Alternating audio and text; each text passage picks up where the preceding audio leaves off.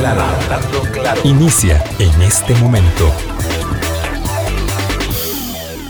Colombia. Con un país en sintonía, ¿qué tal? ¿Cómo están? 8 en punto de la mañana. Gracias, bienvenidas, bienvenidos a nuestra ventana de opinión. Es lunes 31 de mayo.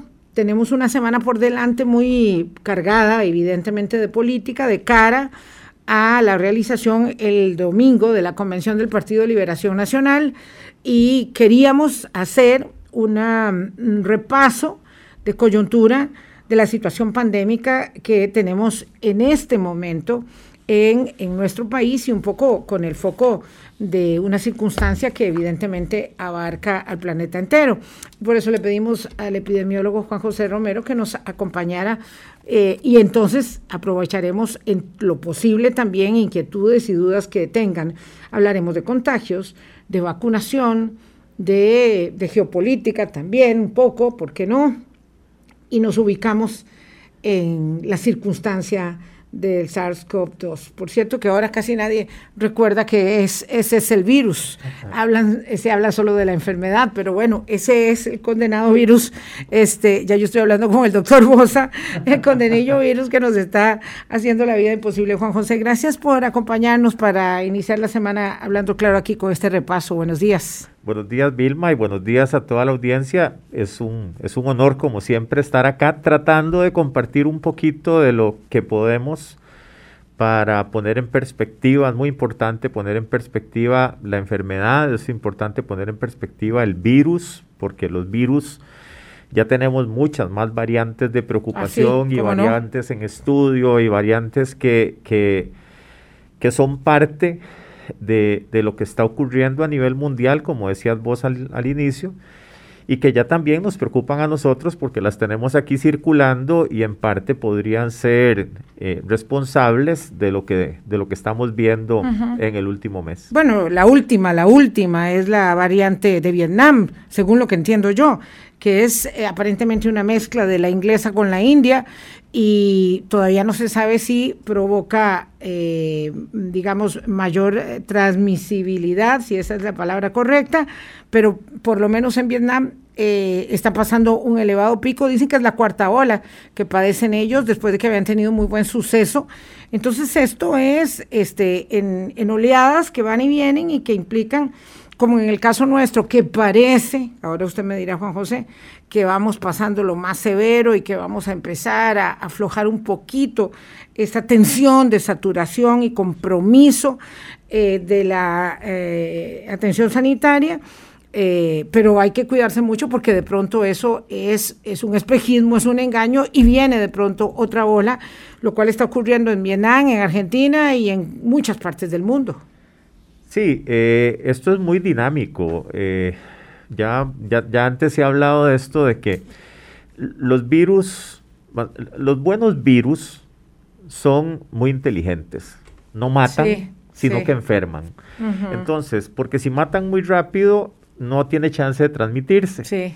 En cambio, que si tienen una baja letalidad, como tal vez funcione este, que tiene una letalidad menor del 1%, significa que se transmite mucho, pero cuando se ve cercado, se ve cercado por las vacunas, se ve cercado por las medidas restrictivas, se ve, se cercado por, todas estas soluciones farmacológicas y no farmacológicas, entonces, y está atacando a millones de personas al mismo tiempo, entonces tiene mucho chance de, eh, eh, de mutar. Y eso es lo que está ocurriendo. Por eso es que Digamos, ahorita lo que vemos es, podríamos resumirlas más o menos en unas 15 variantes que son importantes, pero son miles las que hay. Lo que pasa es que las que, las que, nos, las que nos quitan el sueño eh, se pueden resumir más o menos a unas 15.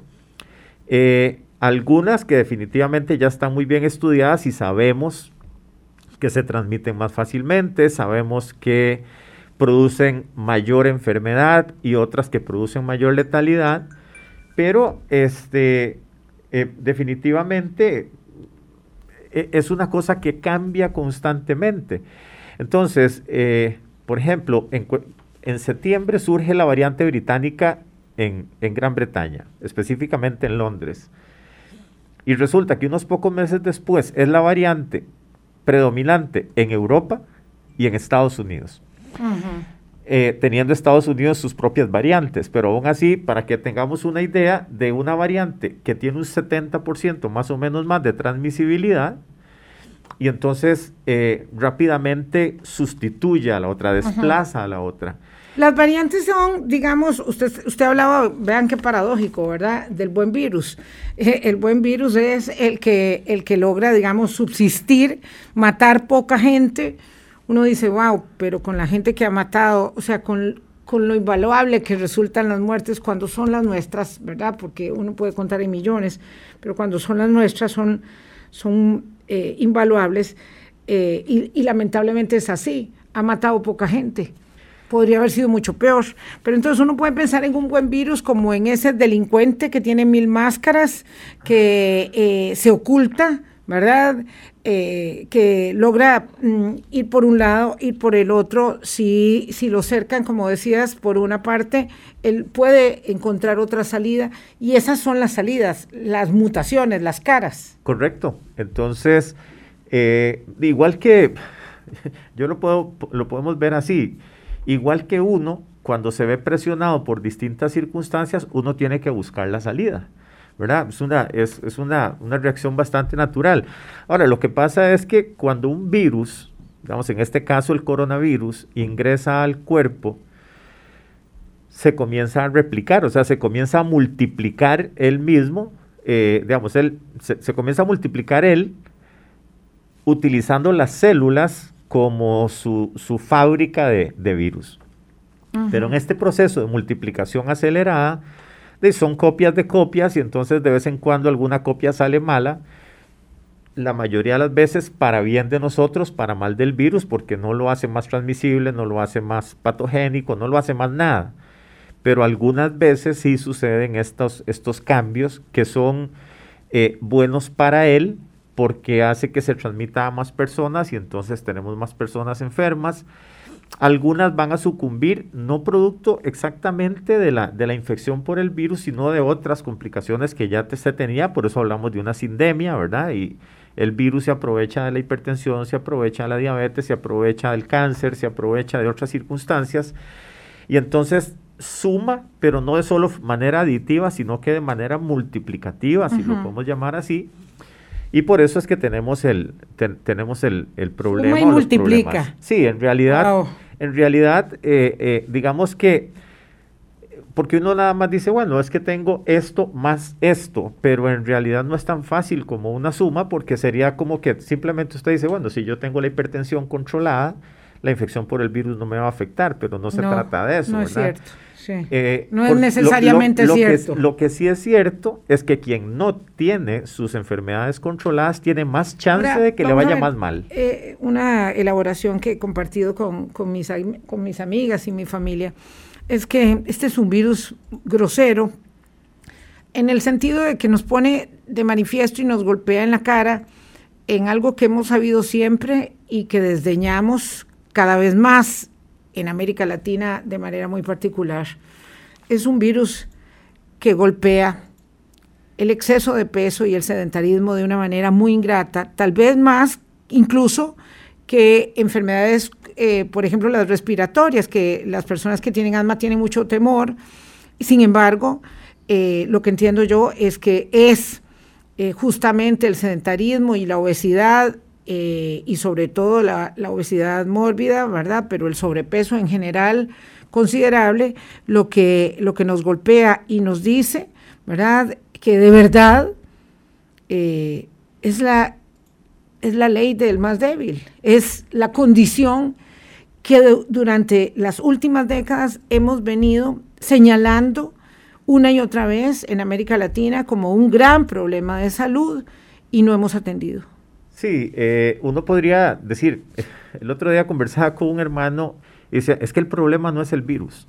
Claro, el, problema son las condiciones previas al, contagio con el virus. Y yo le voy a decir, no, el, virus sí es un gran problema. Definitivamente no podríamos dejar de, de, claro. De pensar en que el virus es importante, porque me decían, no, es que hay que preocuparse por la hipertensión, y hay que preocuparse por la obesidad, y hay que preocuparse por la diabetes y por las otras enfermedades crónicas. Eso es cierto.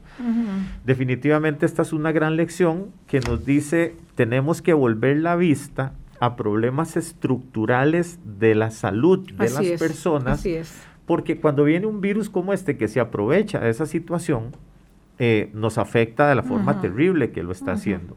Y ahora es este virus, pero pudo haber sido otro. Ayer compartía un espacio con la doctora Ávila, con, doña María Luisa Ávila, y ella decía, bueno, es que todos estábamos esperando una pandemia por influenza, pero jamás por un coronavirus. Claro, una A1H1, una 1H tal, H, 5 n 1 H5N2, o sea, eh, cosas que se estaban esperando, pero resulta que un coronavirus sí, ya hay otros coronavirus que producen infecciones respiratorias, pero este, digamos que venía recargado, que, venía con muchas situaciones eh, eh, que lo hacen particularmente malo. Eh, y entonces uno dice, bueno, entonces ¿es el virus o son las condiciones previas? Es una suma o más bien una multiplicación de, de todas estas cosas. Claro. Y si a esto le sumamos eh, la cuestión social, ¿verdad? La cuestión social, porque estamos hablando de que parte de la forma que nosotros tenemos de controlar esto es con la distancia, no romper burbujas. Claro, y ahí nos golpea, digamos, en la otra parte que es más, duro, más dura. Claro, entonces resulta que eh, uno dice, no, es que los latinos somos muy... Eh, muy tocones. Somos muy, muy tocones. Somos muy Nos encanta, sí, abrazarnos, besarnos. Y uno dice, bueno, ¿y por qué en Europa golpea igualmente duro si tampoco son tan tocones. Si, no son tan tocones como nosotros. No hay ni siquiera que tocarse. Con que yo me acerque un poquito a vos y conversemos más o menos cerca, es suficiente, no tengo ni que abrazar. Y ojalá vos sin mascarilla y yo también, y entonces la cosa se complica. Y uno dice, ¿y por qué la India? O sea, aparte de las condiciones de, de, higiene y de una cosa y la otra, y también las cuestiones de sobrepeso y que, que pueden haber, pues todos se sientan a comer en el piso o a la mesa. Con otros. Y claro, y compartiendo, y le meten los dedos a la comida y, comparten. Y, son cuestiones culturales, y entonces resulta que esta cuestión cultural también se aprovecha, o sea, el, virus se aprovecha de todas estas cosas. El virus no lo sabe, pero el, pero el virus tiene esa particularidad, sí. pero nosotros sí. ¿Cómo usted le dice a culturas milenarias que tienen una forma de ser y de hacer las cosas que de un pronto a otro ya no se pueden hacer así. Digamos, estas costumbres, este, donde alrededor de una mesa mm, redonda, por cierto, ¿verdad?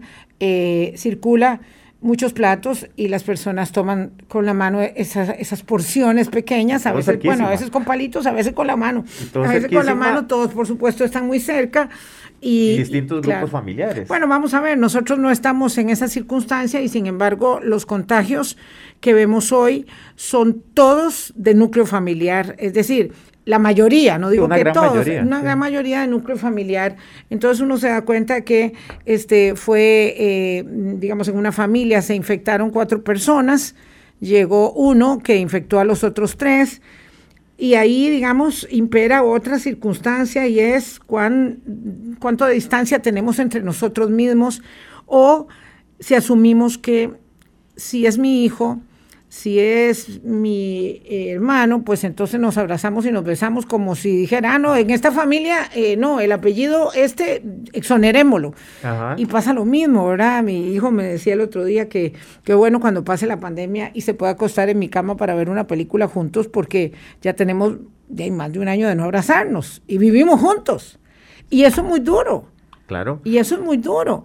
Pero eso, eso es, digamos, el ejercicio de afecto y de disciplina. Tal vez estamos repasando cosas que son tan básicas, pero que ahora son determinantes, porque el contagio se está dando en ese núcleo, ¿verdad? Tan íntimo de nuestras propias familias. Sí, y, y mm, a ver, desafortunadamente las cosas pasan como pasan y y entonces uno dice, uno escucha cada vez más gente que sale a tomar café con amigos, ¿verdad? Y uno dice, hijo, y yo nada más digo, que Dios te acompañe, ¿verdad?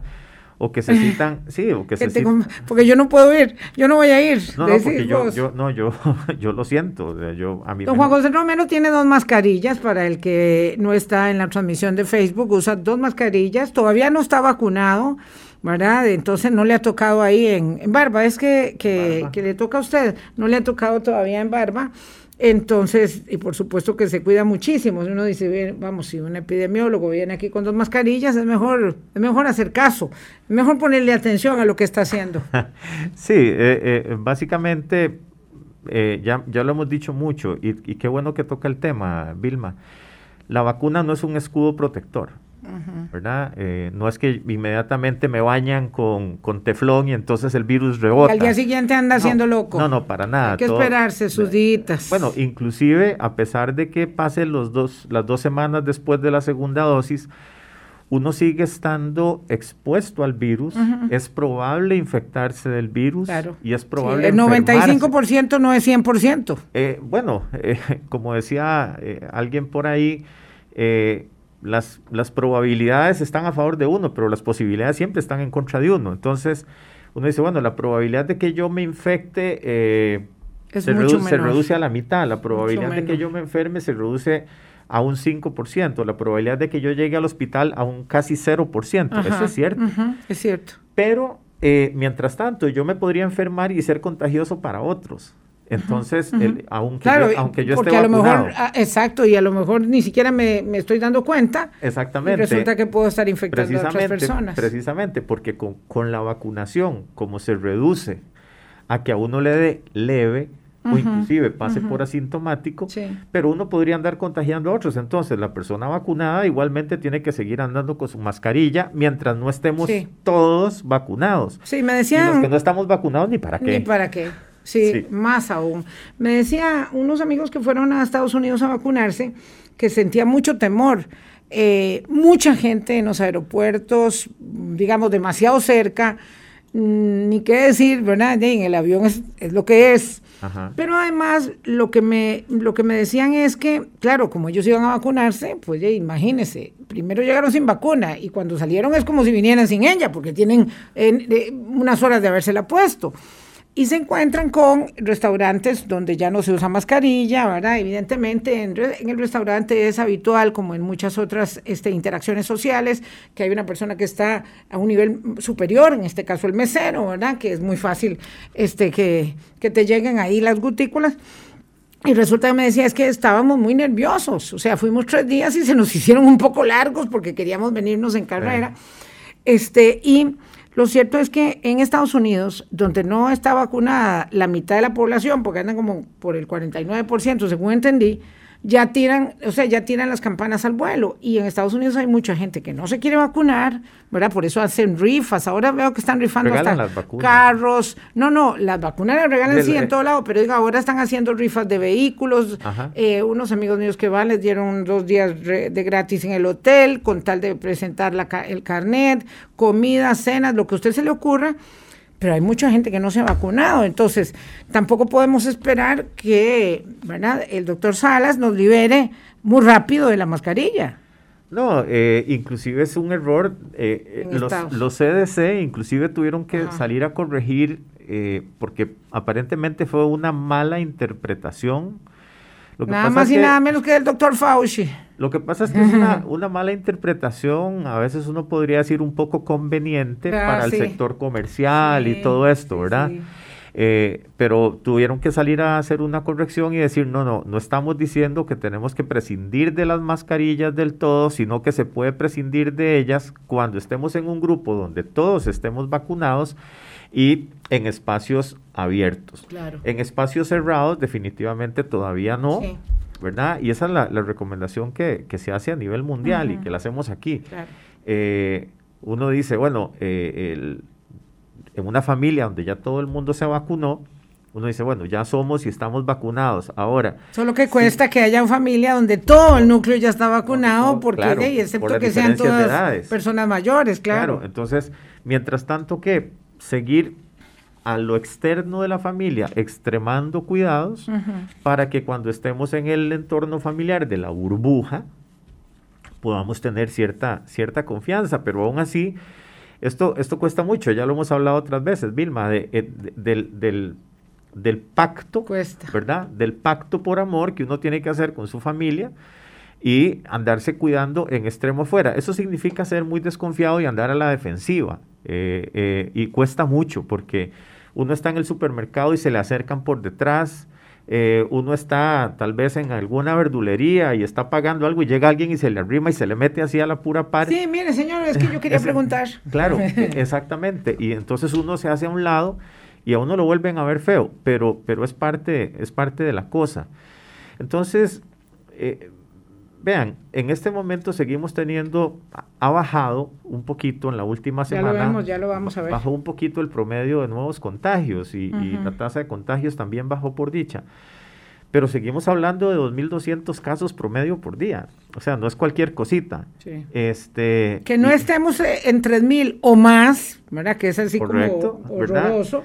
No significa que estamos bien. No, para nada. Porque muy bien lo decía el doctor Rosero este es un momento complicado porque podemos sentirnos muy contentos de que tenemos una tasa de contagio menor que uno, sostenidamente durante la última semana menor que uno, lo que quiere decir que, digamos, ya no es que vamos para abajo, pero sí que estamos más entrando en meseta, entrando en meseta. Entrando en meseta. Y uno quisiera que no dure tanto como la de la vez pasada, pero... O sea, que la meseta dure menos y empecemos a bajar más rápido, sí, claro, claro, Eso es lo que uno esperaría, es que la vez pasada nos duró cuatro meses, ¿verdad? Nos fuimos septiembre, octubre, noviembre y diciembre.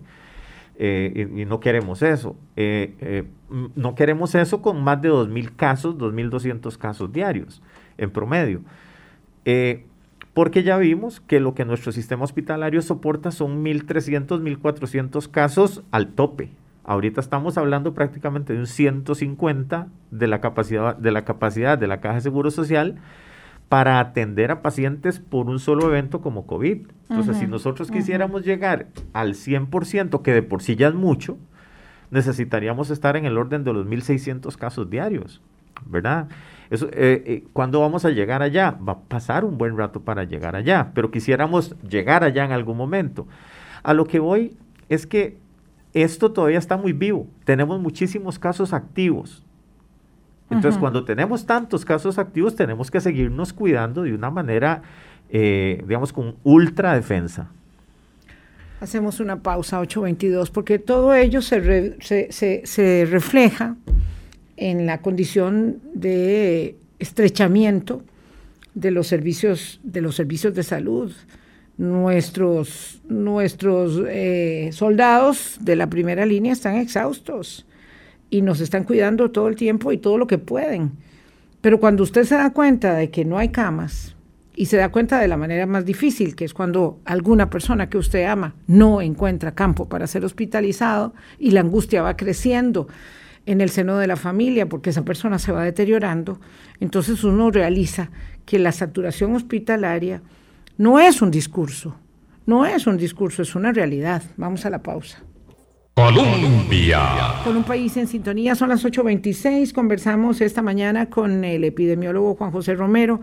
En el corte de ayer, eh, la Caja Costarricense de Seguro Social estableció en 1.360 eh, personas eh, las hospitalizadas por COVID, nada más, evidentemente.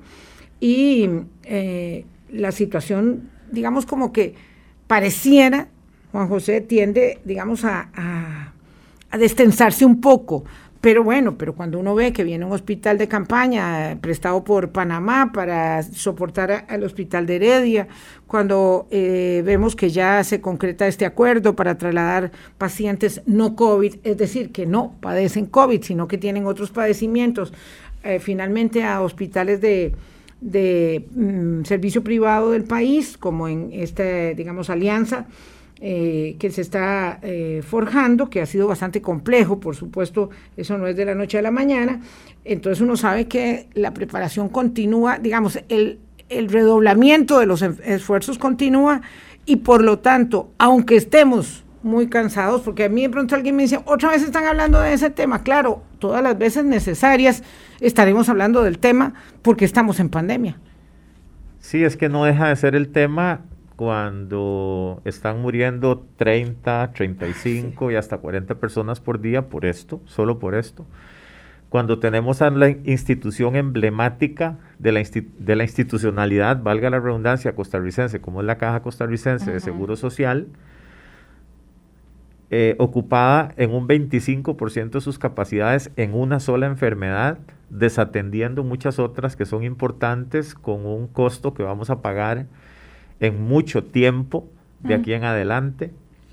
Cuando las listas de espera se amplían, cuando se por un lado se está invirtiendo un montón de dinero eh, de la caja de seguro social en atención y por otro lado producto del desempleo, de la informalidad y otras cosas más, se también se está desfinanciando la caja. Así. Eh, y se desfinancia también el fisco y entonces tenemos una muy compleja situación económica, social, producto de un, de un, de, un evento sanitario. Eh, entonces no es poca cosa de lo que estamos hablando. Eh, cuando producto de esto tenemos las tremendas dificultades en educación, en educación pública y en educación privada también, las universidades. Entonces estamos hablando de educación desde el prekinder hasta el universitario en el que la forma en que nos estamos educando, la forma en que estamos eh, produciendo los, formando, perdón, los profesionales del futuro, es una circunstancia completamente diferente. Y ayer también lo decía alguien, eh, pero los perfiles de empleabilidad son los mismos claro. a pesar de que estamos en pandemia. Y entonces uno, eh, uno dice, bueno, es que es una, esto es algo transversal, es algo que está, eh, vamos a ver, que, está afectando de forma muy fuerte no solo a Costa Rica, es en realidad al mundo. Y uno podría decir, bueno, es que Costa Rica ha invertido en la atención de la pandemia dos billones, o sea, dos millones de, millones, de colones en la atención de esto y uno dice, bueno, ¿y qué se hubiera hecho con toda esa plata si no hubiera sido por la pandemia, verdad? Este, la gente dice, bueno, ¿cuántos puentes y cuántas carreteras y cuántas casas y cuántas se, se pudieron haber hecho si no hubiese sido por esto? Ya estábamos nosotros más o menos poniéndonos un poquito estables en la cuestión económica después de la ley de fortalecimiento de las finanzas públicas y nos cae la pandemia. Tenemos que invertir solo en vacunas para esta enfermedad 100 millones de dólares. No es poquita cosa. Entonces, por supuesto que es un tema. O sea, es, es un tema que, no es porque a mí, por, ser epidemiólogo, me fascine eh, estar tocando este tema un día sí y otro también. Eh, es, que, es, que es el tema. y, es el tema porque también nos corresponde a nosotros tratar de que sea un menos tema. Eh, me refiero, si nosotros hiciéramos el propio, por no tener tantos contagios, por lo tanto, no tener tantas hospitalizaciones, no tener tantos muertos, el tema bajaría, como pasó en marzo, ¿verdad? Como pasó en febrero y marzo, que estábamos en 375 casos diarios, prácticamente no había muertes, o sea, se bajó a 10, 12 muertes, 8 muertes en algún momento, y todos estábamos felices. La caja volvió a tener salones para otra cosa, se iban a mover las listas de espera, y de pronto vamos para arriba de nuevo. Entonces, eh, ¿Por qué es un tema? Porque hay un montón de fiestas clandestinas ah, por aquí y por allá y la policía tiene que dedicarse a ir a desbaratar esas fiestas eh, eh, de, manera, eh, digamos, constante todos los fines de semana. Entonces, por supuesto que es noticia. Entonces, la, la, pandemia seguirá siendo noticia y desafortunadamente seguirá siendo noticia lo que falta este año y el otro, al menos es tan determinante o cuán determinante, porque el esfuerzo nuestro va a seguir siendo el mismo, que se establezca con absoluta contundencia la tesis de dónde emergió la, el SARS-CoV-1, dado que mientras que era Donald Trump el que decía que aquello había sido eh, producto de un error en laboratorio, pues nadie se lo tomó muy en serio, la verdad hay que decirlo así, porque nadie se tomaba muy en serio al señor Trump que tenía un pleito enorme con la Organización Mundial de la Salud. Pero ahora que lo dijo el presidente Biden la semana pasada, eh, pues ya eh, nos quedamos un poco más serios. Ha pedido una investigación eh, que rinda frutos en 90 días. No sé cómo lo van a hacer, porque ellos no pueden investigar en, en China. Eh, por supuesto que China lo que dice es que todo eso es mentira para dañar su reputación, etcétera, pero lo cierto es que en este momento hay un halo de duda que se vuelve a levantar sobre eh, si la vacuna, perdón, sobre si el virus es producto de un error en un laboratorio, en Wuhan también, o si en efecto saltó en un mercado de esa ciudad de la provincia de Hubei en China? Bueno, yo creo que aquí lo más, lo, más importante es esclarecer si efectivamente se trató de un error eh, de un laboratorio o del personal, de alguna parte del personal del laboratorio, de alguna persona que eh, por error, pensemos que por error, por, por liviandad, eh, hizo que, un virus saliera eh, eh, del, nivel de seguridad, de bioseguridad de un laboratorio y accediera a un lugar como este, o si efectivamente fue una cuestión de azar de la naturaleza que de los murciélagos llegara a alguno de estos por medio de, un hospedador intermediario, llegara a, eh, a las personas producto del sacrificio o de las cosas estas terribles, que, terribles para nosotros que ocurren en un mercado húmedo como los que hay allá. Yo creo que lo, importante es ver la forma en la que las cosas pueden ocurrir para prevenirlas en el futuro. Ya en aquel momento, no sé si se acuerda usted, bueno, probablemente Vilma sí, pero muchos de nuestros oyentes quizás no recuerden eh, el asunto este de las abejas africanizadas en su momento, ¿verdad? Cómo se, eh, de un laboratorio se deja escapar abejas africanizadas que comienzan a extenderse por el territorio y a mezclarse con las abejas italianas y entonces las vuelven más agresivas y, todas estas cosas que ocurrieron por un error de laboratorio.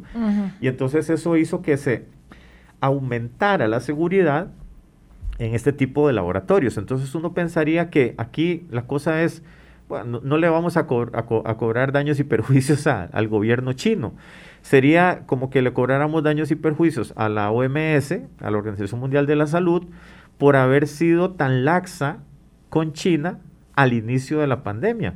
¿Verdad? Que, que, inclusive... Claro, que era lo que decía Trump. Claro, que, que, fue bastante laxa, que no envió eh, gente a investigar. De cualquier manera, ya vimos que a principios de ese año, cuando se mandó una misión a, investigar el origen, pusieron todas las trabas del mundo el gobierno chino y prácticamente tuvieron 15 días en cuarentena a, la gente de la misión que probablemente les dio, les dio tiempo de, si tenían algo que esconder, lo escondieron todavía un poquito mejor. Eh, o para por lo menos preparar sus argumentos. Por eso los servicios de inteligencia de los Estados Unidos no confían en esa investigación, digamos, en la transparencia y la contundencia de los resultados de esa investigación, porque la OMS dice que es extremadamente improbable. Esa es la elaboración final, que el virus haya salido de un laboratorio. Ahora, Juan José, independientemente de ello, eh, para los efectos nuestros es seguir igual. Sí, para los efectos del, del mundo es, es, seguir igual. Ya le digo, hay inclusive tesis que hablan de que el virus ni siquiera surgió en China.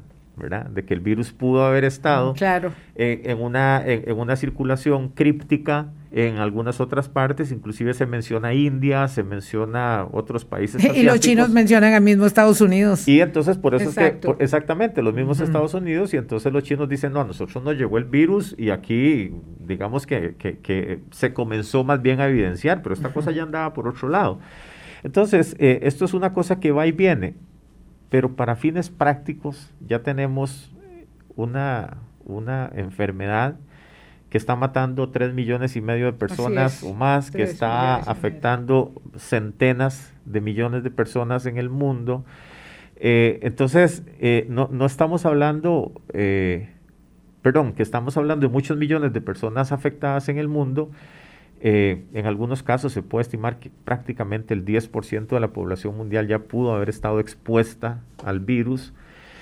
Entonces estamos hablando de algo, de algo muy serio para este país. Imagínense ustedes tener 350 mil personas, para ponerlo fácil, 350 mil personas eh, diagnosticadas como positivas eh, y que probablemente, esto es apenas la punta del iceberg, significa una alta, una alta exposición, una alta circulación y significa muchos daños. Entonces, sí estamos hablando de que más allá de si el virus se originó en un laboratorio en China, o si fue de China, o si fue en India, o si fue en Pakistán, o si fue en cualquier otro lado, lo cierto del caso es que aquí lo tenemos y que es un virus que está constantemente cambiando, que se está readaptando para, para mantenerse vigente y que en esencia, y que en esencia, quizás lo más importante es que el virus sigue siendo el mismo.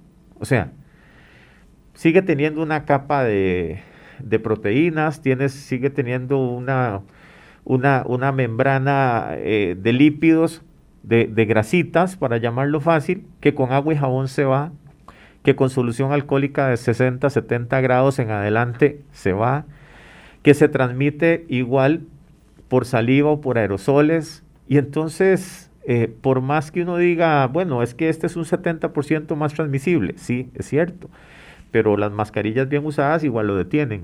Y el agua con jabón para lavarse las manos igual lo mata. Y la distancia igual lo evita. Entonces no es que tenemos un virus que ahora llega a 10 metros mientras hablamos. No es un virus que pasa por encima de las mascarillas. No es un virus que con agua y jabón ya no se mata. Es el mismo. Que tiene, que tiene otras ventajas, es un hecho. Tiene ventajas cuando ingresa en mí. Pero podemos evitar que ingrese y podemos evitar que ingrese en otras personas. Por eso yo soy muy insistente. Yo sé que usted está vacunada, pero igualmente yo sé que usted se podría eventualmente infectar si yo no la protejo a usted y por eso vengo con mi doble mascarilla. Yo, yo podría decir, no, Vilma está vacunada, yo con una mascarilla me la juego porque sé que ella no me va a transmitir el virus a mí si eventualmente lo tuviera. E, en realidad, o como ya está vacunada, no lo va a tener del todo yo, soy en extremo desconfiado. Pero aquí a lo que voy es que el virus, a pesar de todas esas variantes que tenemos, se evita la transmisión y el contagio de la misma manera. Sigue siendo el mismo en esencia. Me gusta eso. Detiene, mata y evita. O sea, mascarilla, distanciamiento, lavado de manos. Me gusta. La mascarilla detiene, el lavado mata y el distanciamiento evita. Vamos a dejarlo ahí, 8.40 minutos de la mañana y aprovechamos este ratico que nos queda con Juan José Romero para hablar de, vacunas. Qué bueno que está por aquí don Juan José Romero, dice este doña Andrina Jiménez, y eh, vamos a eh, transmitir sus inquietudes y otras más que tenemos acá. Colombia. 8.44 minutos de la mañana. Nos quedan 11 minutitos que vamos a aprovechar mucho con Juan José Romero, epidemiólogo que nos acompaña esta mañana en una semana que terminará, mm, vamos, que seguirá a partir de mañana muy política. Vamos a conversar con precandidatos del Partido de Liberación Nacional esta semana. Y el viernes haremos un recuento de análisis político de cara a la convención del Partido de Liberación Nacional, que es el domingo. Por eso hoy queríamos hacer este repaso. Dice alguien aquí, eh, ya hablamos de vacunas en, en, general, pero es que no quiero que se me olvide y anóteme por ahí, por favor, la consulta, Juan José. Conozco una persona que con la segunda dosis de la vacuna reaccionó como si tuviera COVID. Es probable que esa sola reacción contagie a otras personas. Eh, eso se lo voy a dejar ahí. Pero quería un comentario. Eh, ahí hasta el martes pasado habíamos llegado a un millón y medio prácticamente de vacunas, un millón cuatrocientos cincuenta y siete mil dosis aplicadas. Eh, y bueno, obviamente este fin de semana la cuestión se aceleró bonito, bonito se puso. Habían 40 eh, áreas, de salud. áreas de salud vacunando, pero es que además a mí me encanta esto de que cada vez se va sumando más gente. Las universidades, las que se han sumado, las iglesias, las municipalidades, la gente que va ahí aportando y uno coloca sillas y el otro pone un toldo y de eso se trata porque la tarea es muy grande para los EBAIS y lo que uno oye en todas partes, que lo estaba escuchando hoy en la mañana también en Argentina, es que eh, ahora el desafío es acelerar la vacunación porque van llegando dosis. Ellos estaban felicísimos porque les había llegado un cargamento esta mañana, esta madrugada de AstraZeneca como de dos millones, pero por supuesto ellos tienen una población gigantesca que vacunar. lo cierto es que eh, nosotros vamos tomando muy buen ritmo. Quisiera su valoración sobre, sobre ello, Juan José.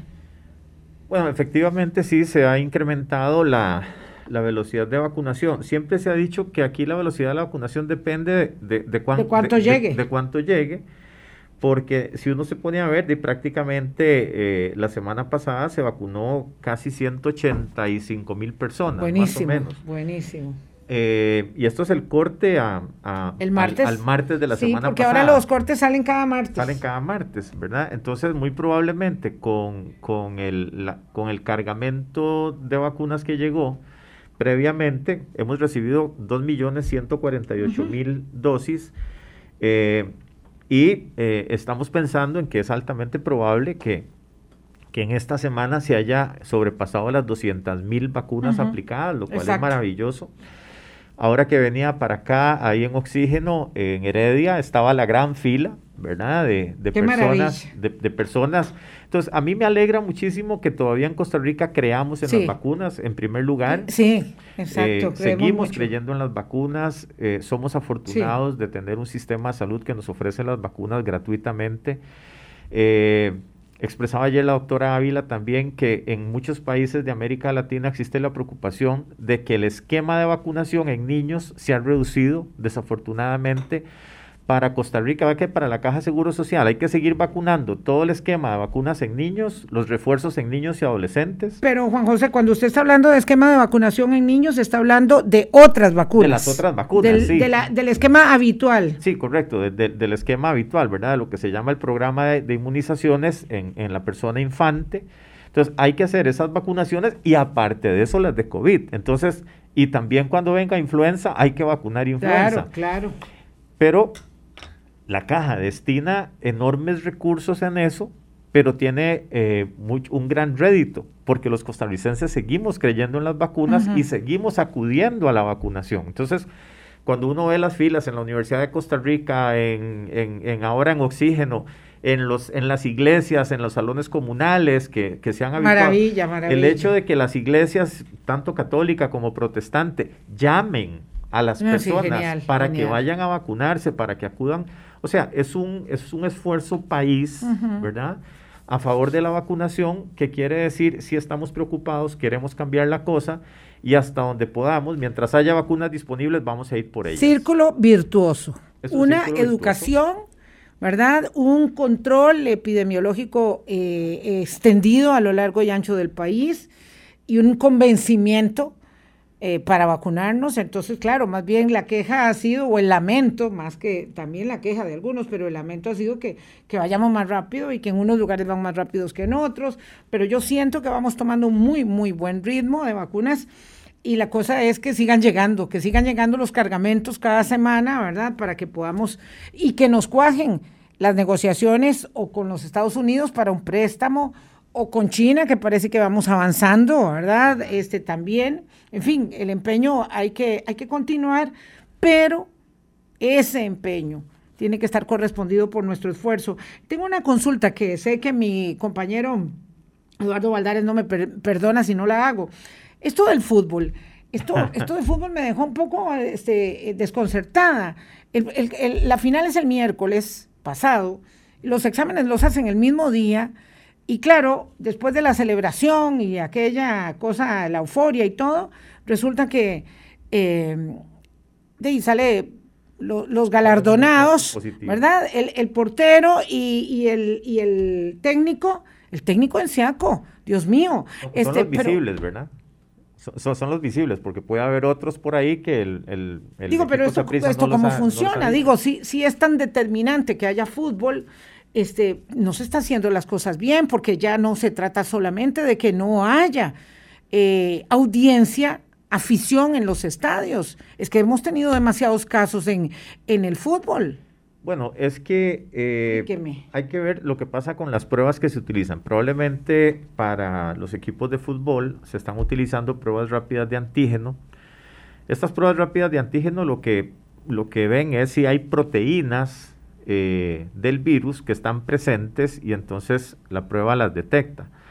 Lo que pasa es que es muy buena para un caso positivo. Entonces, si la prueba es positiva, es infalible prácticamente, ¿verdad? si, si, da positivo, es positivo. Pero con el negativo, hay un poquito de falsos negativos, ¿verdad? En algunas pruebas inclusive puede llegar a un 8% de falsos negativos.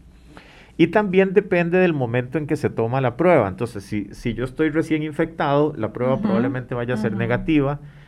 Al segundo día, al tercer día todavía hay mucho chance de que la prueba resulte negativa. Ya al cuarto día de contagio, eh, muy probablemente si sale positiva. Entonces, si estas personas que, jugaron la final estaban entre el día 2 y 3 del contagio, es probable un resultado falso negativo. Eh, por eso es que yo, yo eh, ¿cómo le digo? Eh, uno, dígalo, como, dígalo directamente, don Juan José, dígalo como es, porque ya nos queda poquito. A mí, me cuesta mucho esto de, de, ver los partidos de fútbol y pensar en los contactos tan cercanos que hay o las celebraciones que hubo, porque lo vemos aquí, lo vemos en Italia, lo vemos en Francia, lo vemos en España y lo vemos en todo lado cómo después de partidos de fútbol, cómo en equipos de fútbol se dan los contagios de manera, de manera muy importante. Es que es inevitable. A pesar de que se están haciendo testeos constantemente. ¿Por qué? Porque precisamente existe ese riesgo del falso. ¿Y usted cuando dice que le cuesta mucho, qué es lo que quiere decir? Dígame, lo que me cuesta mucho es pensar que, que, que sea tan necesario estar en esto de, yo tal vez no soy muy aficionado al fútbol o tal vez van a decir que estoy dolido porque la liga perdió y soy liguista, pero, pero yo, yo en serio, yo creo que hay que extremar todavía muchísimo más las medidas para que no se den estas cosas, porque estamos hablando de contagios y estamos hablando de los jugadores, pero ¿qué de sus familias y qué de las familias de las familias? Eh, que, de un sistema de salud que, tiene que ver con esto. Ahora. Que tiene que recibir a las personas en el momento de la saturación hospitalaria, digo, este, con todo respeto, e, para Mauricio, es que eh, no, duró ninguna hora en llegar al SEACO. Sí, no duró nada en llegar al SEACO. y, y, hay mucha saturación y hay mucha gente esperando entrar al hospital. Sí, yo no estoy diciendo que no haya fútbol, yo estoy diciendo que hay que ser todavía, hay que, viendo mm, los antecedentes, mm, hay que ser todavía muchísimo más estricto. Vea la Comebol, o sea, cuando Colombia dijo, por favor, trasládeme el espacio, el tiempo para poder este, eh, hacer el campeonato, le dijeron, ah, no, aquí primero, ¿verdad? primero cualquier cosa. Entonces se lo llevaron para Argentina. Como dicen los mexicanos cuando van manejando muy rápido, primero muerto que tarde. Primero muerto que tarde, claro. Entonces resulta que se lo llevaron para Argentina. Y ahí están en este colocho, porque Argentina dice, no se puede jugar. Y ahí están viendo a ver si se lo llevan para Estados Unidos, si se lo llevan para Uruguay, si se lo llevan hasta Qatar. porque es algo así como de vida o muerte. Como de vida o muerte. Y uno dice, pero...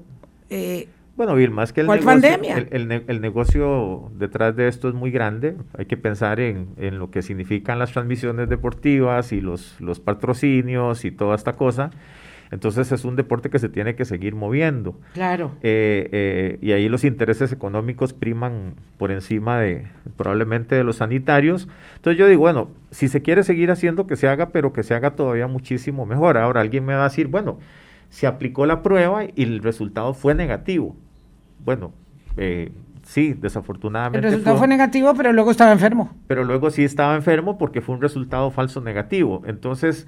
Eh, Qué fuerte. Sí, entonces uno, uno tendría que decir, bueno, tal vez es que tenemos que utilizar mejores pruebas o no sé eh, qué cosas hacer, pero creo que hay que revisar, revisar esos detalles porque sí estamos hablando de que es bastante frecuente ya lo vimos con los equipos de fútbol. Un día apareció uno y después aparecieron siete, ¿verdad? Y un día apareció uno y después aparecieron once. No, no, terrible.